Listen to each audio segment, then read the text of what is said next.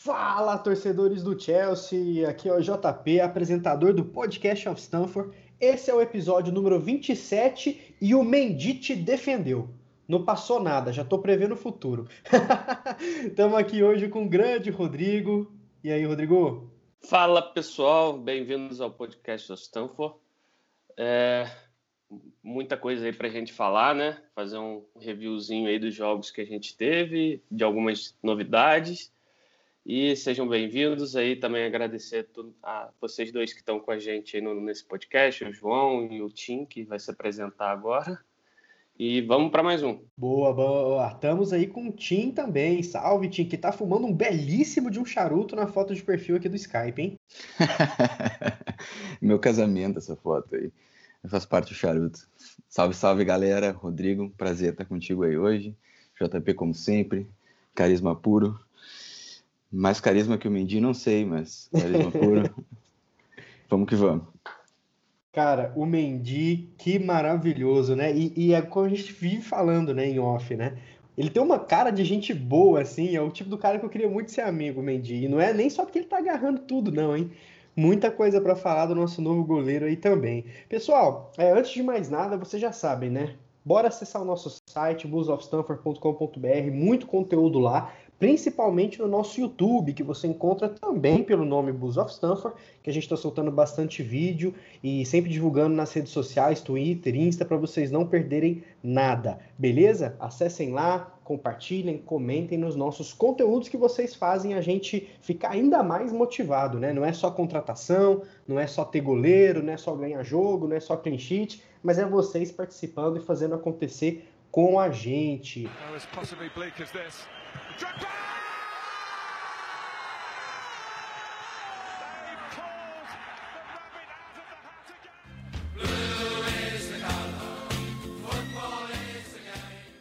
Pessoal, eu quero começar falando do jogo do United, né? É, o pessoal estava bem ansioso para esse jogo, um jogo chato porque a gente não vem bem contra o United na Premier League. É um time que está muito mal treinado, a meu ver, mas é sempre encardido de ganhar, ora porque tá, é, tem possibilidades individuais muito boas, ora porque a arbitragem sempre dá um, um, um bônusito ali para eles, né? Vamos ser bem sinceros. E isso aconteceu no nosso jogo. Quero começar por aí, começar com o Tim.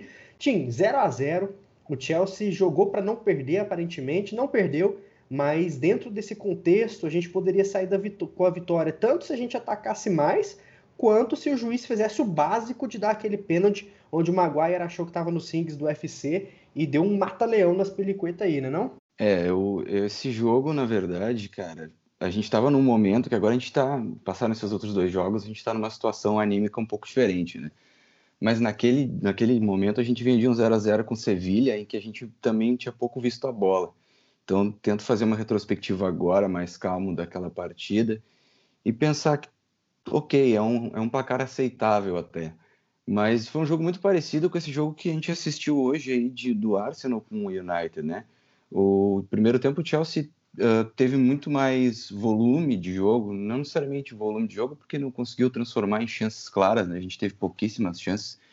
E acho que foi isso que deixou a gente mais desanimado com essa partida. O Chelsea não chegou no gol, mas teve a bola, girou, girou o jogo, tentou encontrar saídas e não, e não, não tinha efetividade nenhuma. E aí tem um, uma coisa que me deixou achei meio complicado desse time foi é justamente entrar no 3-4-3, porque a gente se a gente ficou tanto com a bola no primeiro tempo, não tinha por que ter jogado com esse esquema, né?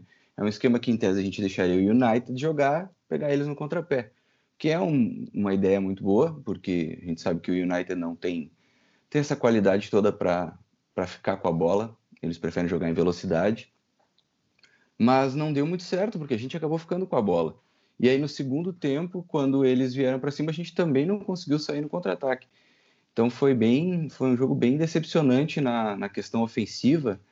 E me lembrou muito o jogo do Arsenal hoje, mas, mas o Arsenal conseguiu fazer o gol justamente num pênalti que a gente também teve e que o juiz não deu. É, é, muito triste porque foi um pênalti declarado e a gente viu segundos depois o VAR chamando por uma jogada inventada no Rashford, não tinha motivo nenhum para chamar, enquanto que a gente teve um pênalti claro que não foi não foi dado. No, no final das contas, foi um bom resultado, 0 a 0 para a gente fora de casa contra o United. O Chelsea se mantém sendo aí a única equipe que mais venceu do que perdeu o United, do United desde que começou a Premier League, 93. São 18 vitórias do Chelsea, 17 do United. Isso é um bom, um bom dado, mas o, o jogo em si realmente foi decepcionante. Principalmente botando em consideração o que a gente viu logo depois. Né? Não, exatamente. Eu, a gente nem gosta muito de, de falar de arbitragem, mas não foi a primeira vez, né? Principalmente o Maguire, né? Aquela agressão, é, se não me engano, foi no Batshuayi, né? Na, na, na, Premier League passada também. É, esse mata-leão agora absurdo e o VAR nem sequer foi chamado, né? A gente poderia ter feito o que o Arsenal fez no dia de hoje, né? Hoje a gente está gravando domingo, 7 horas da noite, dia 1 de novembro. O Arsenal venceu 1x0 de pênalti, seria basicamente, a gente poderia errar o pênalti, mas enfim, teríamos a chance, né? Mas eu quero passar a bola para o Rodrigo. O seguinte, estava falando em off, minutos antes de começar, que a gente meio que hoje entende o que foi a proposta do clean sheet, o que foi a proposta de não tomar gol lá, de começar a consolidar a defesa, o que vem dando certo, mas dava demais para ganhar. Rodrigo, o que, que faltou para o Lampard e para os jogadores para sair de lá com a vitória? Boa noite aí, pessoal, mais uma vez. É, eu acredito que faltou um pouquinho de ousadia, né? É, a gente sabe, né? Eu, eu, tinha cantado essa bola lá no, no, nosso grupo, falando que tinha que dar a bola para o United mesmo, para eles tentarem criar e a gente sair no contra-ataque. É, mas você coloca o Kai Havertz na, na ponta, você mata ele, beleza? Aí de, é, você joga num esquema que propicia o contra-ataque, mas você não tem alguém para puxar contra-ataque. Então, é, faltou um pouquinho da leitura do Lampard até para poder escalar e também nas modificações. A gente terminou o jogo no 3-4-3 ou 3-5-2, como vocês queiram é, denominar. Eu acho que faltou um pouquinho de ousadia de Frank Lampard aí, porque o United até criou algumas oportunidades que o Mendy defendeu, mas não eram nada demais, sabe? É, é, pelo poderio ofensivo que o Chelsea tem, foi uma partida tenebrosa.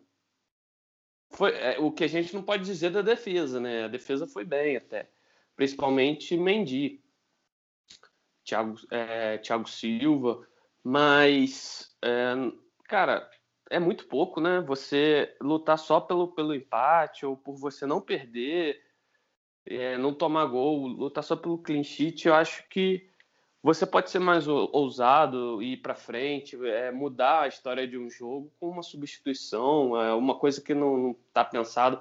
O Olé não é grande, não é uma sumidade do futebol que vá, que sabe tática como poucos, né? Pelo contrário, ele é limitadíssimo, né?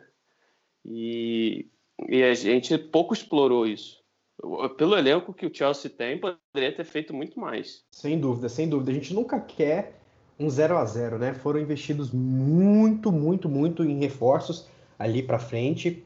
O pessoal tem capacidade de criação e embora a gente entenda e valorize esse ponto, esse clean sheet, a gente nunca vai querer jogar dessa forma, porque a gente não precisa jogar dessa forma, o que ficou claríssimo nos dois jogos seguintes, que a gente vai comentar agora. A gente venceu o Krasnodar 4 a 0 Ah, mas é o Krasnodar. Amigo, Champions League, a gente já viu tanta zebra. Olha o Real Madrid aí, penando para ganhar jogo. Não tem essa. Champions League é Champions League, é o ápice do futebol de clubes no mundo. E vencer 4 a 0 na Rússia, com um pouquinho de torcida, aquela pressãozinha, não é qualquer time que vai lá e faz. E a gente fez muito bem, principalmente quando a gente mudou e explorou o 4-3-3. E eu quero falar com o Rodrigo, porque a gente conversa muito disso em off.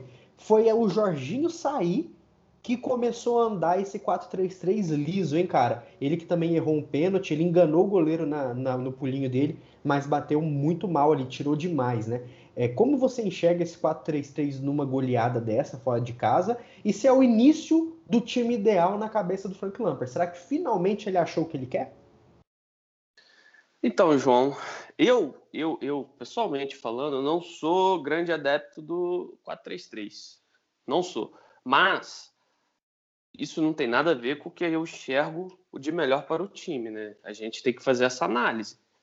O 4-3-3, sim, como até o, o Araújo né, vive falando, fez um vídeo sobre isso.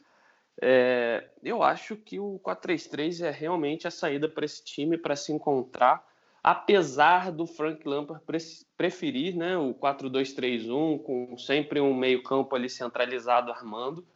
Eu acho, é, claro que no 4-2-3-1 você potencializa muito o Havertz, certo? Mas você limita um pouco as ações do, do Werner. Agora, no 4-3-3, eu acredito que o Havertz pode se, se potencializar ali, é, é, fazendo o movimento certo, com entrosamento. Isso ele pode, pode render muito mais do que vem rendendo, do que rendeu nesse último jogo, vamos falar assim. E o Werner, nossa, parece que ele joga nesse esquema. É, é, parece que ele jogou, é, foi feito para moldado para jogar assim, né? Então acredito que seja o caminho que Frank Lampa é, tenha encontrado o time ideal com Malte ali, com Kanté de, de defensor à frente da zaga é, inclusive, foi uma amostra do Prime Kanté, que a gente vinha cobrando tanto, foi uma amostra do Prime Kanté, que ele doutrinou o meio-campo ali, certo? E trazendo alguns dados defensivos para poder corroborar com isso, os laterais do Chelsea contribuíram demais. E, para nossa surpresa, o jogador que mais tem tackles, que tem é, interceptações e que contribui defensivamente, Reece James, que fez uma partidaça contra o Burley e vem, vem dominando as ações defensivas, ele, o Kanté e Mount, que a gente vive falando, né? É o pressing, é o jogador que pressiona, é o jogador que desarma, é o jogador que clareia o jogo, é o jogador que faz tudo dentro do, de campo. Ele pode jogar aberto, não é a melhor posição, mas ele joga.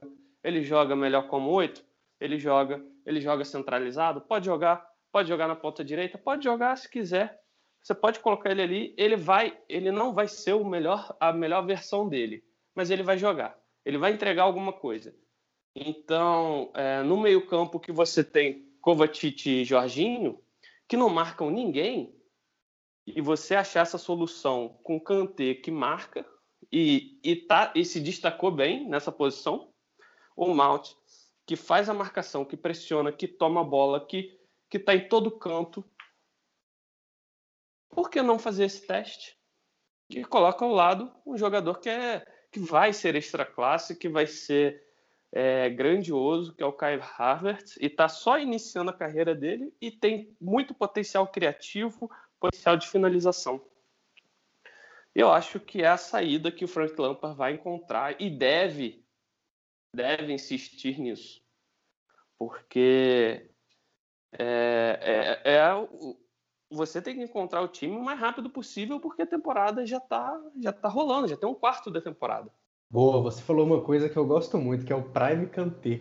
Toda vez que eu vejo ele jogar demais assim, principalmente como 5 um pouco mais solto, nossa, eu gosto demais. E, e contra o Krasnodar, é, voltando, né, a gente trocou quase 700 passes, em, além de uma performance incrível do Mendy, do Tio, do Reese também. Olha, eu estou muito satisfeito com as laterais do Chelsea, eu tenho certeza que vocês estão também, mas o que eu quero passar a bola para o time para ele comentar é o setor de ataque agora.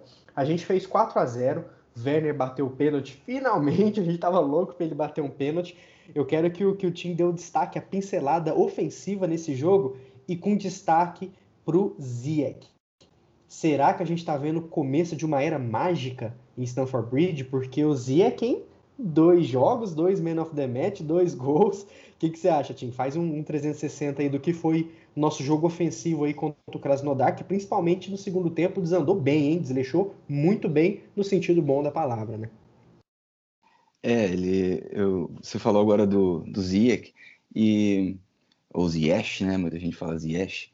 Mas, e aí eu, isso, eu já vinha na minha cabeça enquanto o Rodrigo falava, porque ele acaba fazendo parte desse setor de meio campo, né? E ele, eu acho que o, o 3-4-3 ele tem um, um, dificulta um pouco o trabalho de um jogador como o Ziyech, mas no 4-3-3 que foi como o time deslanchou, tu consegue enxergar o, a qualidade que ele traz em todos os setores do campo. Que a gente falava sobre essa questão do Mount pressionar e, e o Ziyech é o cara que preenche todos os espaços.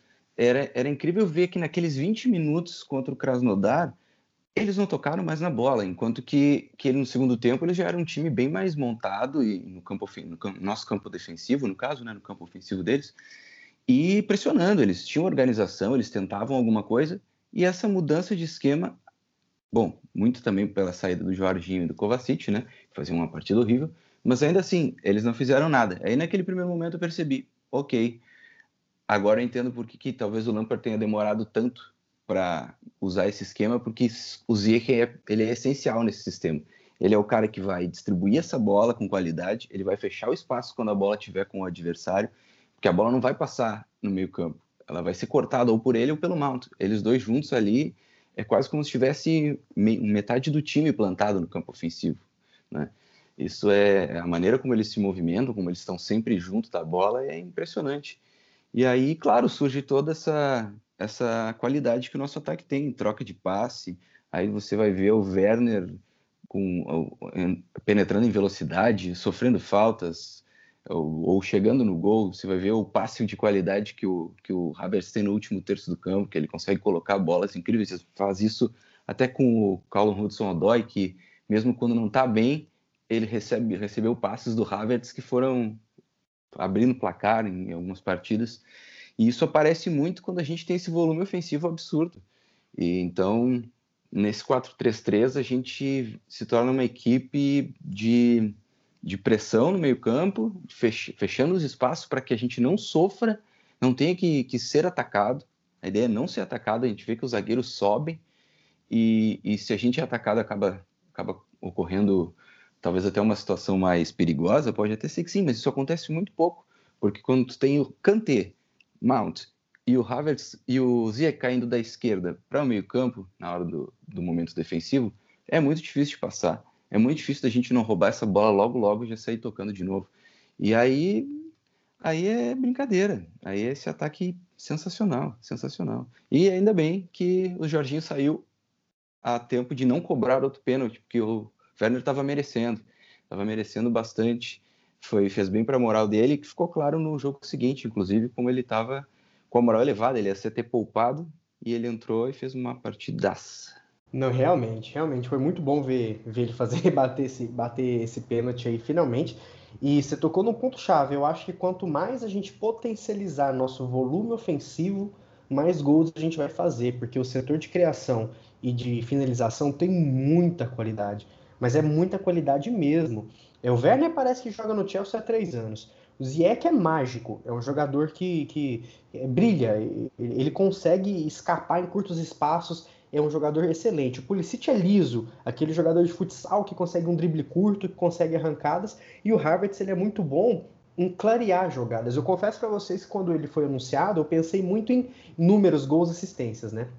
E ele tá entregando, já tem cinco gols, três ou quatro assistências, se não me equivoco, mas o clareamento de jogadas dele é muito legal e o momento defensivo dele é muito bom. Ele também consegue voltar, fazer um desarme, inter interceptar uma bola, e é sempre muito bom ver isso. E pessoal, antes da gente passar para o que foi o jogo do Burnley, eu queria falar para comentar para vocês dois, hein? E o Mendy? E essas defesas que o Mendy está fazendo, esses clean sheets, essa confiança, né, o domínio que ele tem, a liderança que ele tem, como todo goleiro deve ter na sua pequena área. É, esse cara tá. Será que é só uma, uma hype porque o Kepa tava muito mal? Eu acho que não, hein? O que, que vocês acham do Mendy? Começar aí com o Tim. Quando a gente fez aquele episódio para falar sobre a contratação dele, a gente estava com a expectativa bem meio tentando manter um pouco os pezinhos no chão, né, para não não se emocionar demais, porque a gente sabia que a situação do Kepa era complicada. Mas a gente já sabia que uma coisa o Mendy tinha. Ele tinha valentia. Ele é um goleiro corajoso, ele é um goleiro que tem que tem brilho. Ele não é um goleiro que vai se acovardar na primeira falha dele. E isso é essencial, porque talvez o Kepa nem fosse o fracasso completo que ele acabou se tornando se ele tivesse um pouco dessa mentalidade. A gente viu no, acho que foi na partida contra o Krasnodar, né? Que ele deu um passe, um passe uh, na, era tocar a bola para o Thiago Silva e ele acabou quase botando a bola para dentro do gol. Ela saiu pela linha de fundo. Minutos depois, ele estava tranquilo, saindo, pegando a bola, defendendo, tocando com o pé. Ele não se abalou. Ele não se abala quando ele falha. E o Kepa se abala tanto quando falha que passa para o resto do time. Quando a gente tem a bola e, e o Kepa é o goleiro na defesa, você sente na hora aquela, aquele nervosismo da nossa defesa. Que para tocar a bola parece que tá, tem 30 quilos nas costas. E um erro que o time comete degringola total. Desde que o Mendy assumiu a, a, a meta do Chelsea, é, o time falhou algumas vezes na defesa. Mas nenhuma delas se tornou gol e o time seguiu. O time não sentiu. O time se ajeitou. Tanto ele quanto o Thiago Silva tem essa, essa qualidade. O Thiago Silva também, naquele, aquela partida do, do 3 a 3 que a gente foi buscar o empate contra o West Brom, ele falhou feiaço, né? Foi horrível. E ele voltou no segundo tempo sem errar nada. E o time não, não desa uh, desabou, né? como normalmente desaba. Fomos lá e buscamos o um empate. Em outros momentos seria como foi contra o Sheffield na temporada passada, em que a gente tomou três e não conseguiu simplesmente reagir. Não fez nada, porque um errinho acabava com a cabeça do time. Então, acho que o grande poder do Mendy é muito mais mental e anímico no time do que necessariamente técnico. Ele é um ótimo goleiro, deu para ver que ele é seguro, mas o grande fator aí está no fato de que ele não, ele não treme nas pernas. Isso é, é essencial. E aí, Rodrigo, o que, que, você acha do nosso camisa 16 aí, o grande Mendy? É, o Mendy é um goleiro, né? A gente não tinha um goleiro. Então, começa por aí. É, não, ele não é world class, não é nenhum extra classe, não é um jogador que vá encher os olhos, mas ele faz tudo muito bem, é, todo básico muito bem, certo? Eu também não quero colocar ele num pedestal, é, porque a gente não tinha um goleiro. Então toda toda a nossa raiva concentrada era no Kepa. É claro que o Mendy é, ele, ele organiza a defesa, ele tem uma boa presença de área, ele faz o básico muito bem, ele, ele consegue defender, né? coisa que o Kepa não fazia. Ele consegue é, salvar bolas, que a gente espera muitas vezes de goleiro, né? E nem que seja uma ou duas, mas ele consegue, cara. O Kepa nem isso ele conseguia. Então, a, a, amostragem com Kepa ela é muito é muito covarde, né? Porque o Kepa não fazia nada. Então a gente tem um upgrade imenso na, na, na nossa, na nosso, no nosso goleiro. Então, assim, é, eu gosto, estou gostando muito do Mendy, porque é, ele, ele é um pacotezinho, sabe? Não é aquele pacote top de linha, mas ele é um pacote. Quando a gente vai comprar um carro, a gente não vai comprar um carro top de linha, mas a gente não tem um dinheiro, mas a gente consegue um carro que tem um bom desempenho e, e é um bom custo-benefício, é o Mendy. Ele a, adicionou, ele tem bola longa com o pé, ele é um dos goleiros que mais conseguem fazer essa virada de bola, clarear a bola. Então a gente conseguiu mais que a média aí, né? Então é, eu tô feliz é um jogador que passa segurança acima de tudo. Tem uma atitude muito boa dentro de jogo. Ele mata um leão por, por defesa mesmo. Isso que faltava. É... Então, comparar com o Kepa é difícil porque a gente não tinha um goleiro, né? A gente tinha alguém que estava ali parado e não defendia. Nem isso ele fazia. Boa, boa. Eu acho que né, é um baita upgrade muito mais pelo que vocês falaram, né? a vibração, a confiança, o sonho dele tá ali, ele tá vivendo isso, é notável. Ele é o tipo do cara que já pede a zaga para dar chutão, ele comanda, e isso de fato é um upgrade maior do que poderia ser tecnicamente, né? Concordo plenamente. Pessoal, Premier League, vencemos por 3 a 0 o Burley fora de casa, e antes que qualquer pessoa já vinha falar, ah, mas é o Burley, é osso fazer gol nesse Burley, viu? O time é muito chato, um 4-4-2 encardido, não é qualquer time que sai goleando assim ou fazendo bastante gols. Tem gente que 3 a 0 é goleada para outros, é um placar elástico apenas, mas não é qualquer um que faz. E antes de eu passar a bola para vocês, eu quero destacar algumas coisas, hein? É, Thiago Silva, incrível. Eu acho que ele está jogando muito. Todas as partidas ele foi muito bem, exceto aquele erro que ele deu lá com o West Brom. Ele que capitaneou o Chelsea como terceiro capitão do time, claramente, né? Atrás de Aspili e Jorginho, muito bem, principalmente duplando com o Zuma, é uma dupla que está dando muita liga. Mais um belo jogo de Ben Chilwell, que já é um fan favorite, né? Ah, o Chelsea TT tá maluco no Chilwell, como ele é frio, como ele é bom. Rhys James, mais uma masterclass de posicionamento corporal, de ímpeto. É um lateral que a gente vai ter por muitos e muitos anos, ainda bem. Mendy também foi super bem. Mas antes de passar a bola para vocês, eu vou falar o meu highlight desse jogo que para mim foi o trio de meio campo, né? É, eu gostei muito do, do, balanço, do equilíbrio que esse meio campo deu. O Kanté foi o man of the match para mim, foi mais uma performance de Prime Kanté.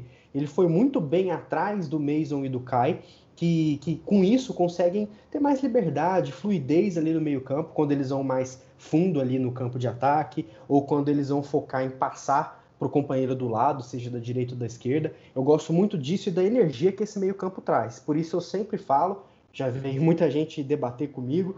O Mount é titular como oito nesse time.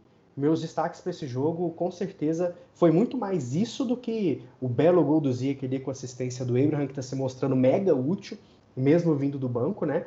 É, mais um gol ali do Werner com assistência do Zia, que o Zuma que subiu tudo e todos ali, tijolou pro gol. Então fica sendo esse o meu destaque. E para você, Tim, qual foi seu destaque nesse 3 a 0 que a gente fez, o bom 3 a 0 que a gente fez? contra o Burnley aí pela Premier League. Então, você destacou vários jogadores e todos realmente com uma partida sublime, ah, para se dizer, não estou exagerando, teve, teve participações sublimes mesmo. A gente vê que em, em 30 minutos de jogo teve um toque na bola dentro da nossa área, do time do Burnley. Isso é controle, isso é controle de jogo, isso é dominância só se tem dominância quando todo mundo vai bem, quando todo mundo faz sua parte. E aí, como você bem pontuou, o Burnley pode parecer frágil, mas, mas também, como você disse, não é fácil golear eles não. Inclusive, acho que isso aconteceu três vezes. E dessas três vezes, duas foi o Chelsea, inclusive, que marcou três ou mais gols neles, desde que eles voltaram. Então, meu destaque, o meu destaque não é nenhum jogador, mas sim uma, uma coisa que o Lampard cobrou publicamente do time, e que eu enxerguei, já enxerguei naquele, naquela partida contra o Krasnodar, mas ali parecia um pouco nervoso até, não era 100% do que eu esperava, mas nessa partida eu vi 100% de game management, que ele comentou, que o time precisava aprender a ter. E foi o que o Chelsea mostrou contra o Burley. A gente não teve facilidade para abrir o placar, mas seguiu, seguiu jogando da forma correta, com organização, com calma, sem se desesperar quando abriu o placar, também não relaxou, continuou mantendo o controle do jogo. Quando tomou uma leve pressão, soube lidar com ela de maneira sublime. E aí, quando teve a chance, foi lá, fatiou e passou. foi uma vitória de, de equipe. E isso foi o que me deixou mais feliz. É a gente enxergar que nesse, nesse esquema, nessa postura que o Chelsea entrou, o Chelsea foi uma equipe totalmente equilibrada, uma equipe que não sofreu, uma equipe que soube atacar, uma equipe que soube comandar o jogo e que venceu sem sem dar trabalho. Há quanto tempo a gente não não não viu o Chelsea vencer sem passar por trabalho? Era sempre sempre complicado, aquela montanha russa, às vezes a gente fazia um grande jogo, mas sempre tinham momentos em que em que parecia ou ou que o time estava apressado ou que não sabia o que fazer quando quando era pressionado. E isso, eu vi o jogo tranquilo. Eu fazia muito tempo que eu não vi um jogo do Chelsea com essa tranquilidade. Do início ao fim, eu percebia que o Chelsea dominava o jogo, então o destaque para mim é o game management. Boa, só nos termos top ali, classudo, hein? é, cara, e, e falando em, em, termos assim, antes de passar pro, pro Rodrigo, é, é o tal negócio. Eu fico muito feliz porque eu, eu sempre falei desde o primeiro podcast que o Ziyech é meu MVP da temporada.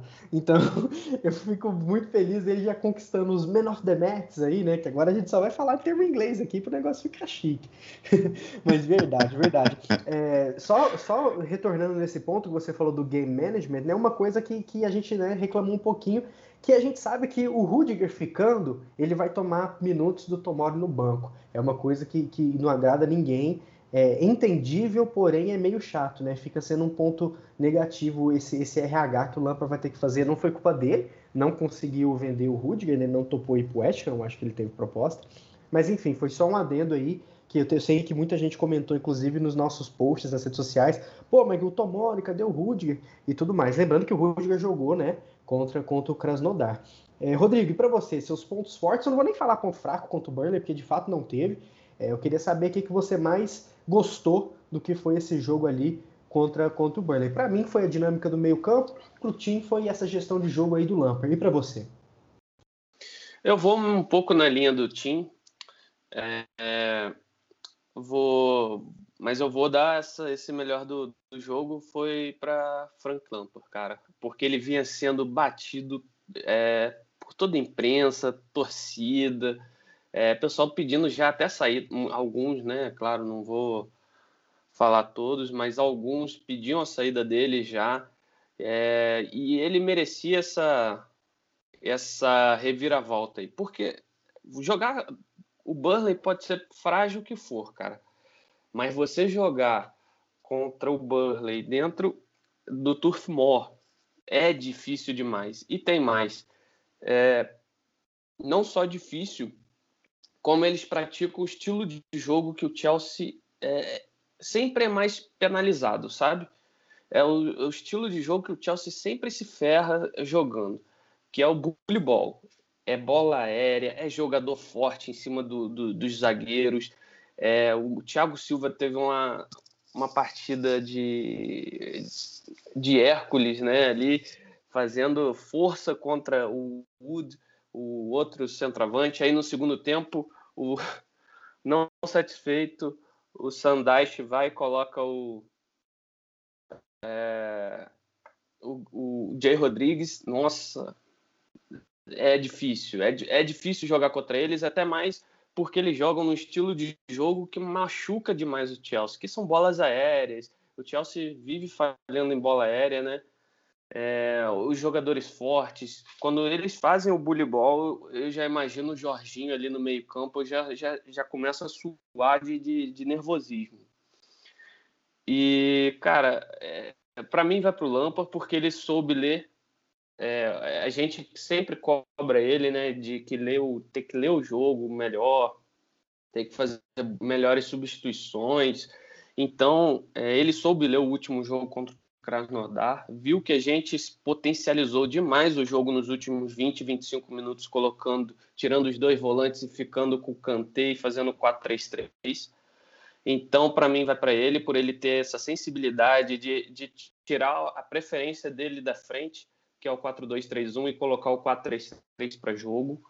Então, é, eu, os valores individuais a gente viu, as jogadas coletivas fluíram, então, eu acho que isso se deve também um pouquinho de humildade que ele teve, é, tirando um pouco da preferência dele e jogando é, do jeito que o time precisa, que é o time para frente, um time que machuque o adversário na saída de bola, que faça pressão, que faça muita marcação no meio campo forte. E, eu tinha falado no, no, no nosso grupo que foi uma coisa que aconteceu. Eu esperava a gente ganhar aquele jogo sempre com alguém na entrelinha do, do Burnley, que ia quebrar. É, o Burnley joga no 4-4-2 e quando você joga no 4-4-2 você tem duas linhas muito compactas entre o meio e ataque e a defesa, né? Entre o meio e a defesa. São duas linhas que sempre estão bem, bem rígidas e sempre quando é, vem o, o Harvard buscar o jogo ou vem o, o, o Kanté, ou vem o, o Mount, tem sempre alguém quebrando a linha do meio-campo e defesa, porque os três da frente se movimentam muito, isso embaralha a frente, a defesa do, do Burnley foi onde eles se, se perderam muitas vezes. O primeiro gol foi uma pintura, Então, é, o Ziet também sempre transitando entre o meio, entre a ponta, indo para o ataque, indo para a esquerda. Isso maltrata qualquer defesa. Quando você tem essa movimentação intensa, tem sempre um jogador quebrando a linha, que é o Malte, que é o Kanté, ali no meio campo, aí você tem superioridade numérica. E é quando você começa a maltratar o adversário ali. Então, é, eu vou, vou dar o destaque maior para o Frank Lampard, porque ele merecia. Ele vem, vem, vem tomando muita porrada. É, eu, eu, eu critiquei num texto que eu fiz e fui bem baleado por nossa torcida. Ainda bem, né? Porque é, mostra que tem muita gente ao lado do Lampard. Eu também tô, mas a gente precisa fazer uma análise do que está acontecendo e não é do, do, do que a gente acha que vai acontecer, né? Então, é, o meu meu prêmio aí, minha, meu destaque vai para Frank Lampard. Maravilha, merecido mesmo. Eu acho que ele precisava de uma sequência dessa, é, a defesa não sendo vazada. Agora eu acho que é daí para frente. Eu não vejo o Chelsea retrocedendo, porque é, é um processo. A gente entende que é um processo, leva tempo. O campeonato inglês está muito aberto. Por que não o Chelsea, né? Se a gente encontra esse equilíbrio. E pessoal, antes da gente pegar o Tottenham dia 29, agora de novembro, a gente tem René, quarta-feira, o Sheffield no sábado, que vem muito mal, que não é nem sombra daquele Sheffield nojento que tirou pontos do Big Six lá na temporada passada, e o Newcastle, que também é aquilo, né? Costuma roubar ponto contra a gente, mas não é nada demais dia 21. E depois o René novamente dia 24. Dá para pegar quatro vitórias nesses quatro jogos aí, hein, pessoal? O que, que vocês acham? Começando aí pelo Rodrigo. Olha, eu, eu prefiro ser um pouquinho mais conservador, até mesmo por alguns históricos né, que a gente vem tendo dentro da, da competição, e até mesmo por oscilação, é, é desfalque por lesão, principalmente por Pulisic aí fora mais uma vez. O Werner precisa descansar urgentemente. Mas, é, se a gente conseguir três vitórias e um empate, já seria sensacional, né? Que seja uma vitória, né, uma dessas vitórias no, na Champions League. Enfim, eu acredito que a gente consiga é, desempenhar bem. Contra o Rene, a gente, a gente precisa é, ter bastante concentração. Não é um time ruim, não é um time bobo. Então, é, não podemos deixar pontos pelo caminho, porque o Sevilha também vem bem. Vai ser uma briga, eu acho que vai ser decidida em, saldo de gols, se bobear. Então, é, e agora na Premier League, a gente, claro, é, o Sheffield amassou a gente, né? Temporada passada na casa deles. Claro que a gente tem que ter um, um bom é, um bom desempenho, porém eles jogam esse jogo que o Burnley também joga, que é o bully ball. Então eu prefiro ter um pouquinho mais de calma. É, cada jogo é um jogo mesmo, não é clichê. E, e o Sheffield, apesar de é, estar vindo mal, eles é, possui um, um, estilo de jogo que machuca a gente, né?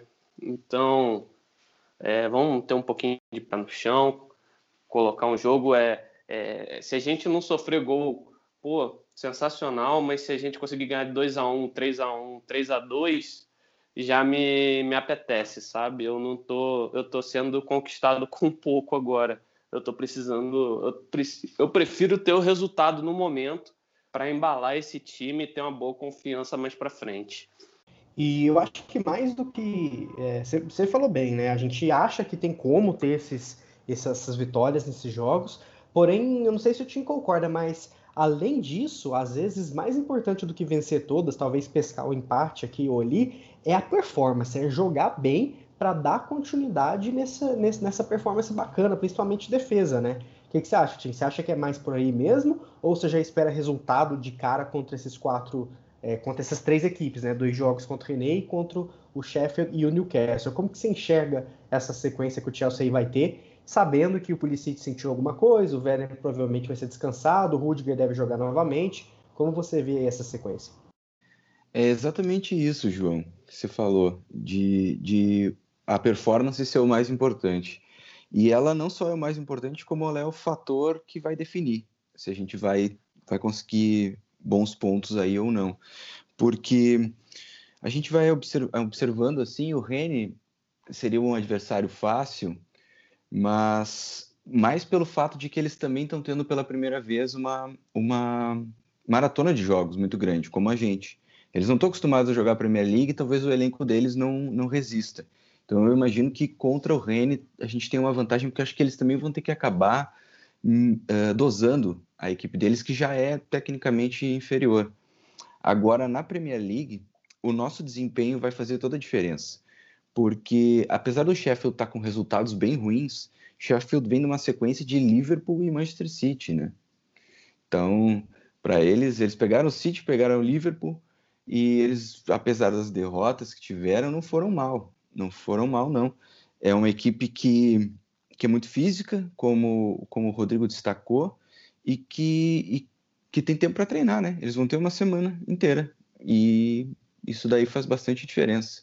Descansa os jogadores, dá tempo para o técnico ajeitar o que ele precisa ajeitar. Eu vejo uma melhora no Sheffield a cada rodada em desempenho, assim.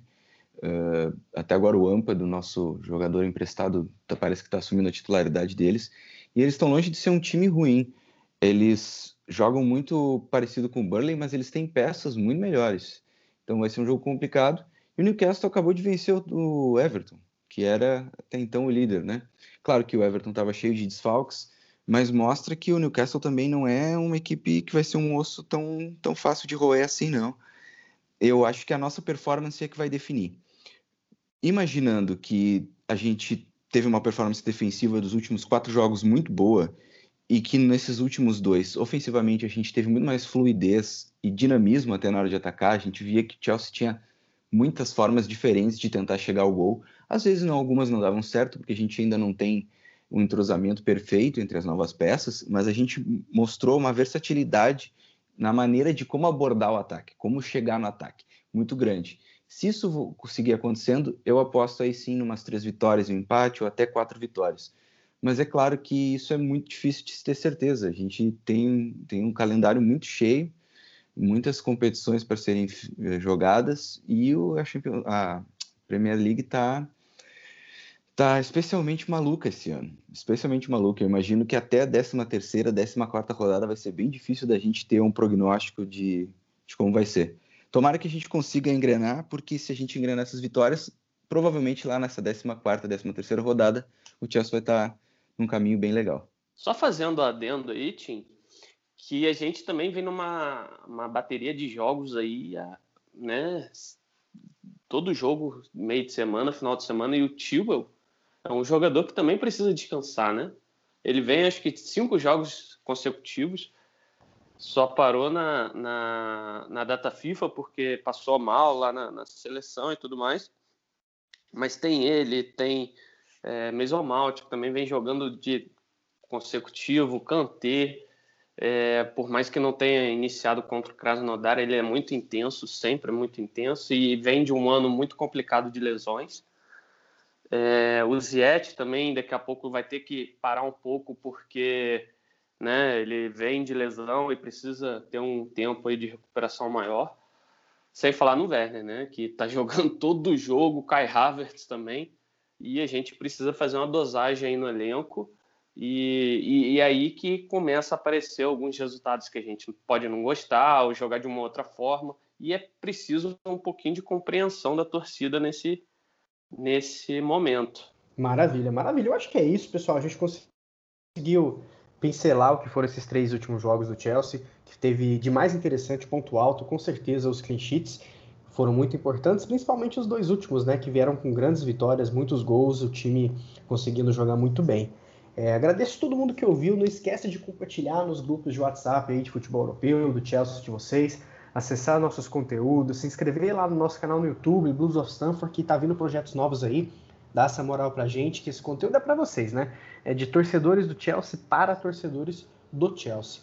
Tim, Rodrigo, muito obrigado pela presença de vocês, valeu. Valeu, pessoal, obrigado, Rodrigo, pela companhia. Primeira vez que eu, que eu tenho contato contigo fora do grupo, foi muito bom, muito bom. Achou as ideias do Rodrigo, que ele pensa sempre muito correto, então foi muito bom a companhia dele.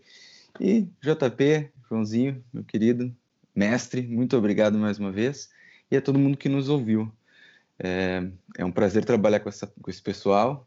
Eu espero que vocês gostem do programa. Aí. Valeu. Valeu, João. Valeu, Tim. Obrigado pelas palavras. Não, é, não são não são corretas, né? A gente sempre tem uma, uma ideia, a gente pensa um pouquinho de futebol um pouco, um pouco parecido, então acaba acaba sendo um embate bem legal, né? Mas é, agradecer também a todo mundo que está ouvindo, ao João pela apresentação sempre impecável, é, e, e, também os ouvintes por ter ouvido a gente até esse momento. E é um privilégio fazer um trabalho é, que seja minucioso, que seja um trabalho é, sério e bem fundamentado, porque a nossa torcida merece né? um trabalho assim. E o Blues of Stanford está sempre seguindo essa linha. Maravilha, pessoal. Muito obrigado. Eu acho que esse foi um programa muito bacana, né? Quando o Chelsea ganha assim é só alegria mesmo, cornetagem zero, né? Mas valeu, pessoal. Muito obrigado. Sigam aí Blues of Stanford em todas as redes sociais, no nosso site. Até a próxima. Espero que a gente tenha a próxima semana de jogos aí muito bons, que a gente continue evoluindo com muitos gols, muitos clean sheets. Valeu, pessoal. Um abraço. Tchau.